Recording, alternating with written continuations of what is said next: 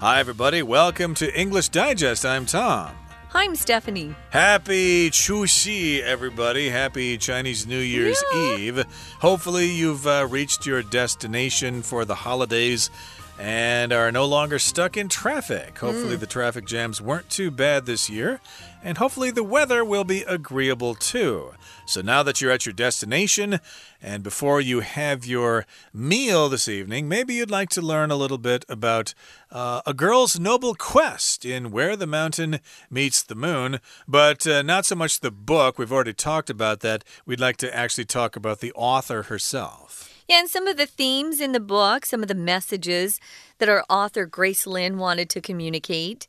We're going to learn about her background, her life. I love this part. I think day three is always kind of my favorite. I love to hear about who wrote the book, kind of their background, their experiences, why maybe they wanted to become an author. Maybe we've got some people out there listening who are also thinking they want to become an author. Nowadays, you can self publish, so it's easier to get something out there that other people can read. So, we're going to wish you all lots of luck if you want to be a future author. Right now, though, I'm going to read through day three, and then we'll be back to talk about some of these phrases and words.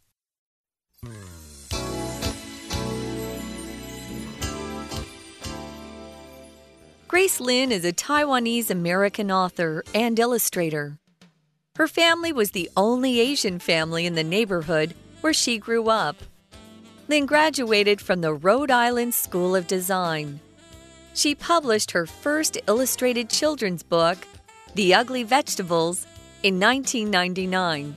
Her husband, Robert, was diagnosed with bone cancer in 2004, and she wrote the book Robert Snow to raise money for cancer research, collecting about 200,000 US dollars. Sadly, Robert died in 2007. Lin now lives in Massachusetts with her daughter and second husband.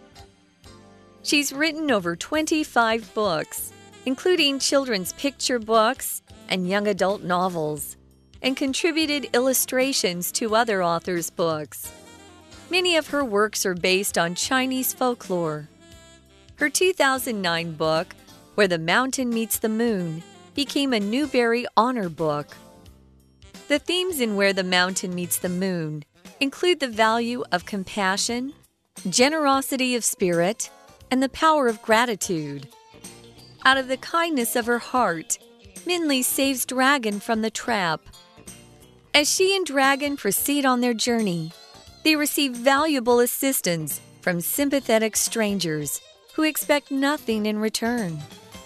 On their difficult journey, Minli discovers that she has the power within herself to ask the old man for help, even if she needed the assistance of others to reach him.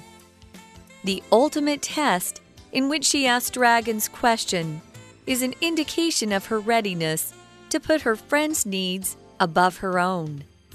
Finally, she and her family are rewarded because of her generosity. Despite their substantial new riches, Minli and her parents discover that a family relationship filled with affection is truly the thing worth being thankful for. Okay, let's get to it, everybody. Let's talk about the contents of today's lesson right now. It's all about a girl's noble quest. She's on a journey with her friend Dragon to meet the old man of the moon and solve some of their problems there. And of course, that place is where the mountain meets the moon. It's where magical things happen. So let's talk about Grace Lin. Okay. Uh, she's a Taiwanese American author and illustrator. So her parents uh, immigrated to the United States. I think Grace was actually born in the United States, but uh, she still has parents from Taiwan. So, of course, they probably taught her Mandarin or Taiwanese or whatever. And of course, she's an author. That's a person who writes books. And she's also an illustrator, a person who draws pictures for books or magazines or whatever. Right. So she's very talented uh, graphically. She's a visual artist, you could say. Yeah, you can study illustration at school. Um, nowadays, they're doing a lot of illustration on computers instead of just, you know, with your with your hand and a, a, a, pen or a pencil or something to draw with that way. So her family was the only Asian family in the neighborhood where she grew up. Now, she graduated from the Rhode Island School of Design. Uh, just like anywhere else, there are schools that specialize in different fields. Uh, you could go to a, a design school, maybe to learn how to be a fashion designer, or you could go to a school and learn how to be an engineer or some sort of technician.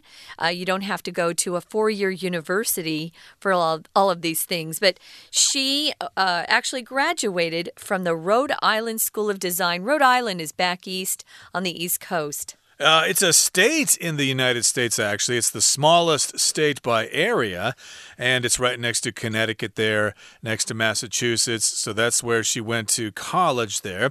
And she was quite successful. She published her first illustrated children's book, The Ugly Vegetables, way back in 1999, over 20 years ago.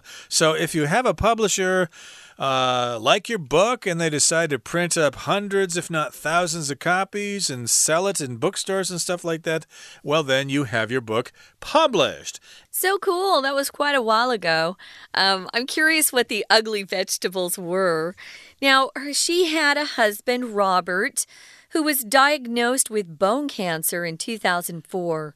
If you're diagnosed with some sort of disease, it means the doctor has done different sorts of tests on you, maybe taken x rays and done blood tests. There are lots of machines nowadays that can uh, examine some of the problems that your body is having. And then your doctor or physician will look at these uh, results that they get back and uh, say, This is what we think you're suffering from. Well, he had bone cancer which can be quite deadly or terminal, as we say in cancer.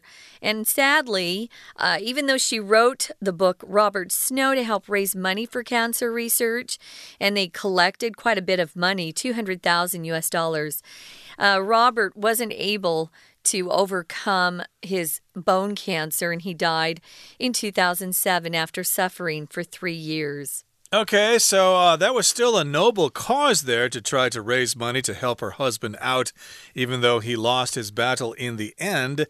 And uh, she got on with her life. Lin now lives in Massachusetts with her daughter and second husband. So that's in the same neighborhood there. Massachusetts, of course, is where Boston is. Uh, I think I have a cousin who lives in Massachusetts somewhere in Springfield, if I'm not mistaken. Mm, I haven't yeah. seen her in many years, but in any case, uh, She's written over 25 books, including children's picture books and young adult novels. And she's also contributed illustrations to other authors' books. Okay, so yes, she's written a lot of books herself, and those, of course, involve a lot of children's picture books. And she's also written young adult novels, sometimes called young readers' novels. Mm -hmm. And uh, she's also contributed illustrations to other books by other authors. So, usually, sometimes if you're an illustrator, that's all you do. You just draw pictures for other people's books. And if you're an author, you write the books, and then the two people work together. Uh, it's uh, very special that she can do both here. She can both write books and illustrate her own books. I've noticed that we have more and more of this kind of author uh, that can actually illustrate their own stories. So that's kind of fun. But she does illustrate other authors' books as well. If you contribute, it just means you give something. It could be money, it could be your time, it could be your talents. You are giving something in order to help somebody achieve, or maybe you're trying to help uh, an organization achieve something. For example, she contributed, uh, you know, her book that helped collect a lot of money for cancer research.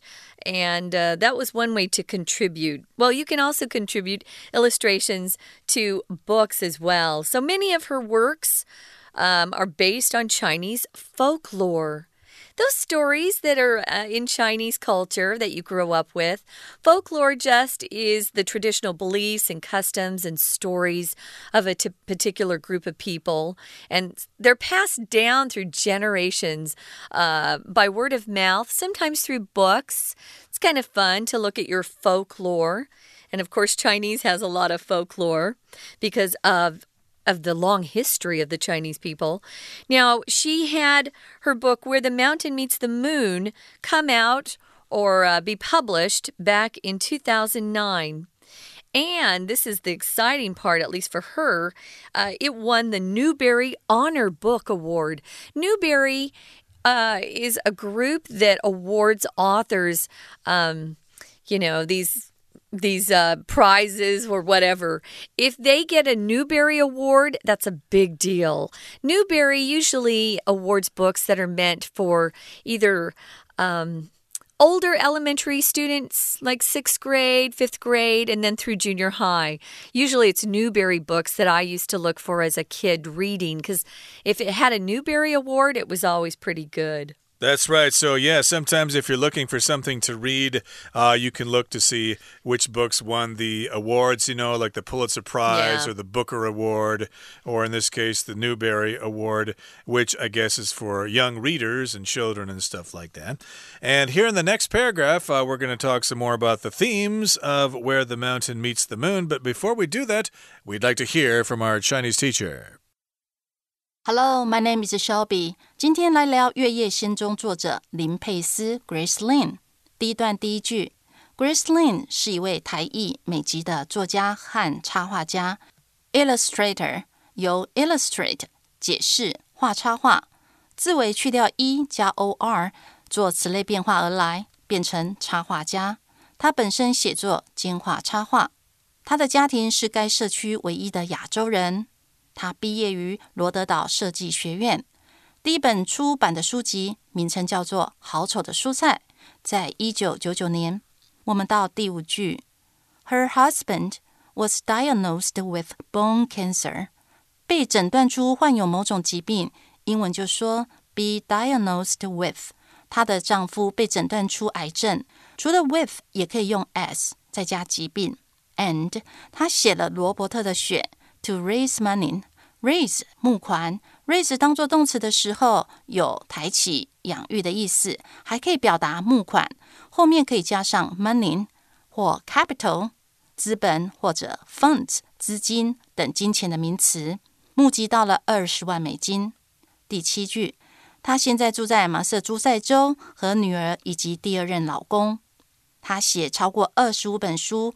包含了儿童绘本以及青少年书籍。第八句后面，and contributed illustrations to other authors' books。contribute to something 是对什么贡献心力，或者也可以当撰稿。也就是说呢，他也贡献插画给其他作家一起协同创作。下一句，他的很多作品都是基于 Chinese folklore。英文的 folklore 和 folk tale。都是民间故事，不过 folklore 包含的范围比较广， 例如中秋节嫦娥奔月，大家都知道是个 folklore。阿里山姐妹团的爱情故事是当地的民俗，就是个 folk tale。最后一句，他二零零九年的《月夜仙踪》成为 Newbery Honor Book 银奖作品，这是美国儿童图书协会颁发金奖 Medal Award 和庶民的银奖 Honor Books。得到这奖，代表对儿童文学有很大的贡献。We're going to take a quick break. Stay tuned. We'll be right back.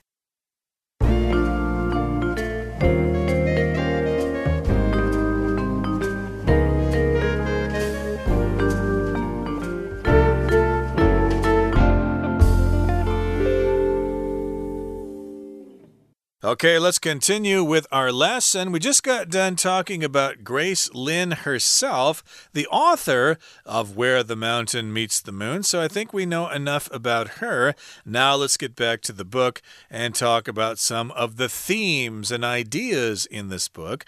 Well, what are they? Well, the themes in Where the Mountain Meets the Moon include the value of compassion, generosity of spirit, and the power of gratitude. So, those are the three main ideas in this book, or the three main themes in this book. Let's talk about the first one the value of compassion. So, that indeed is very valuable, uh, not in terms of money, but in terms of uh, your spiritual growth and your uh, relationship with humans and stuff like that. So, compassion, of course, just means you're concerned about other people when they're suffering, when they have problems. You try to help them out, you have compassion for them. Value here means more like a person's standards or moral principles, what they believe is right and good to do. Um, your values might include honesty, integrity, hard work. Um, here we're talking about compassion feeling uh, sympathy and feeling for people who are suffering or in a, a hard position. Maybe you're looking at the misfortunes of others. So it does include the value of compassion. Now, also, it includes this generosity of spirit. If you're generous, you are someone who isn't selfish, you like to give to other people. It doesn't have to be money, it could be uh, listening to someone who's struggling with something. That's your time that you're giving away. Or maybe you are serving, maybe you go to a hospital and help by reading books to kids or the elderly. Um, my church used to go to uh, an elderly retirement village on Sunday once a month, and we would sing and tell stories, and they just wanted to talk to us. I noticed they were kind of lonely. Now, you also have this power of gratitude. When people are grateful and thankful for what they have, usually they're happier. It's the people who aren't grateful and who are always complaining about what they don't have, they're not very happy people. So if you have that quality of being thankful, you are probably going to be much happier in life. And also, you want to show appreciation for the kindness that you receive from others. Uh, yeah, you don't have to pay them back or something like that, but you should at least recognize it and uh, say that you recognize it and appreciate it and stuff like that, and not take it for granted. So, again, those are the main themes of the book. Again, the value of compassion, generosity of spirit, and the power of gratitude. So, out of the kindness of her heart, Minli saves the dragon from the trap. Again, that was toward the beginning of the story. That's how they met. Mm -hmm. The mm-hmm. dragon was trapped. So, yes, uh, she was kind of concerned about helping out her family. She did not have to stop and help out the dragon, but she had some compassion there. Hey, that dragon needs a helping hand. I'm going to help that dragon out. So, she showed kindness when she did that. Yeah, and so they receive valuable assistance from these sympathetic strangers. And these strangers don't expect anything in return from them.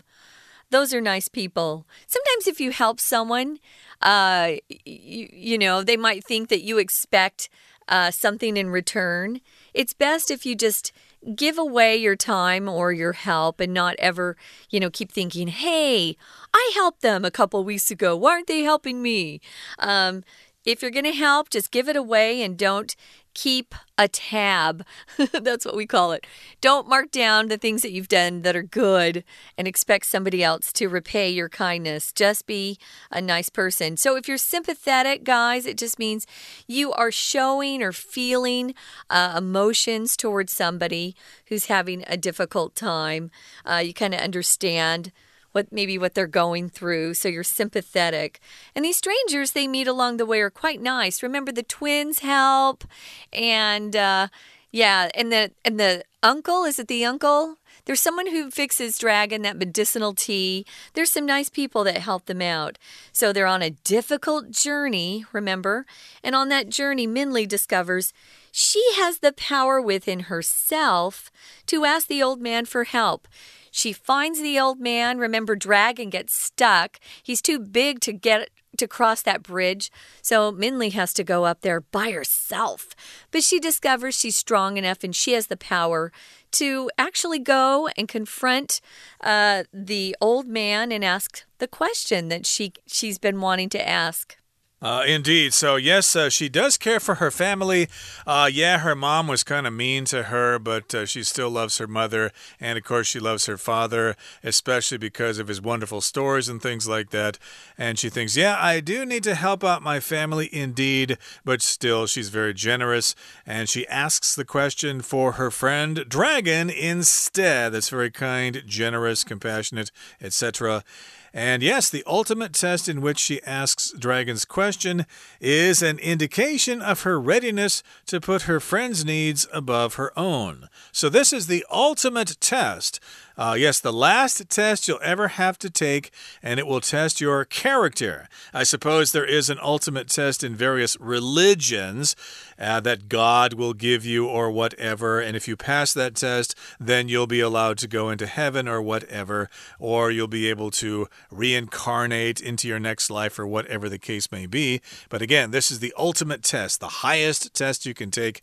You either pass it or you fail. Right. And here we've got this word indication. An indication is some sort of sign or something that shows you some information. For example, an indication that you um, have high blood pressure is when the doctor will measure your blood pressure. And if it's too high, that little piece of uh, machinery, the device that they measure your blood pressure on, is an indication that maybe you need to either take some pills to fight that high blood pressure, or maybe you need to exercise more or eat less food with salt in it. That's an indication. So it's an indication that when she asks Dragon's question instead of her own, it's uh, it shows that she's ready to put her friend's needs above her own. Yeah, it kind of shows that she's um, really kind of a, a, a mature adult and she's a nice person. So Finally, she and her family are rewarded because of her generosity. She didn't know that, though, when she asked Dragon's question. She just did the right thing and sacrificed for her friend, but it turns out that sacrifice was good for her family, too. Yeah, she probably did not expect that that would result in some kind of magical transformation and her family would be helped out. Maybe in the back of her mind, she was thinking, you know, if I help Dragon out, uh, Dragon will be happy. And, uh, you know, what goes around comes around. Maybe by being nice to Dragon, Dragon will be nice to somebody else and they will be nice to my family. Yeah, it's good to spread the love around, as we say. Uh, pass the buck of love, I suppose if that's a new phrase. But yes, indeed, uh, she was able to put her friend's needs above her own. And finally, again, they are rewarded because of her generosity. And despite their substantial new riches, Minli and her parents discover that a family relationship filled with affection is truly the thing worth being thankful for. So, yeah, her family uh, becomes well off financially in the end, but they realize that, hey, that's not the most important important thing. The most important thing is that family love or a family filled with affection. Yeah, they weren't having uh, very good family relations before Minli took off. Her mother was treating her daughter harshly. Uh, her mom didn't like that her husband was telling her those stories. So, affection is just that feeling of genuine love and liking for somebody. And affection usually is uh, is demonstrated through being kind to those that you feel affection for. So, yeah, it's great that they had more money and food. But the best thing about what what changed in her family was that they were showing affection for each other and they were thankful for each other. So, yeah, there were some great lessons to be learned in this. Yep, I hope you all have wonderful family dinners tonight as you have some fun. Okay, that brings us to the end of our explanation for today. It's time now to listen to our Chinese teacher.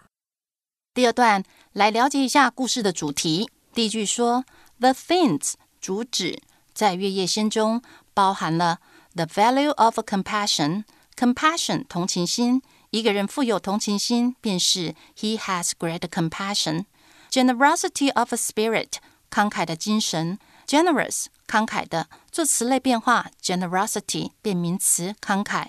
不要和 general 一般的当名词的时候是将军，或者是 gentle 温和的搞混。这几个字拼法还蛮雷同。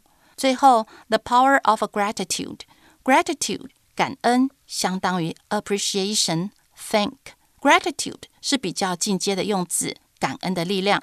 第二句 ，out of the kindness of her heart，out of something 表示出自于什么东西，out of the kindness 出于善意，但是 out of something 有时候是表示用光什么东西，例如说。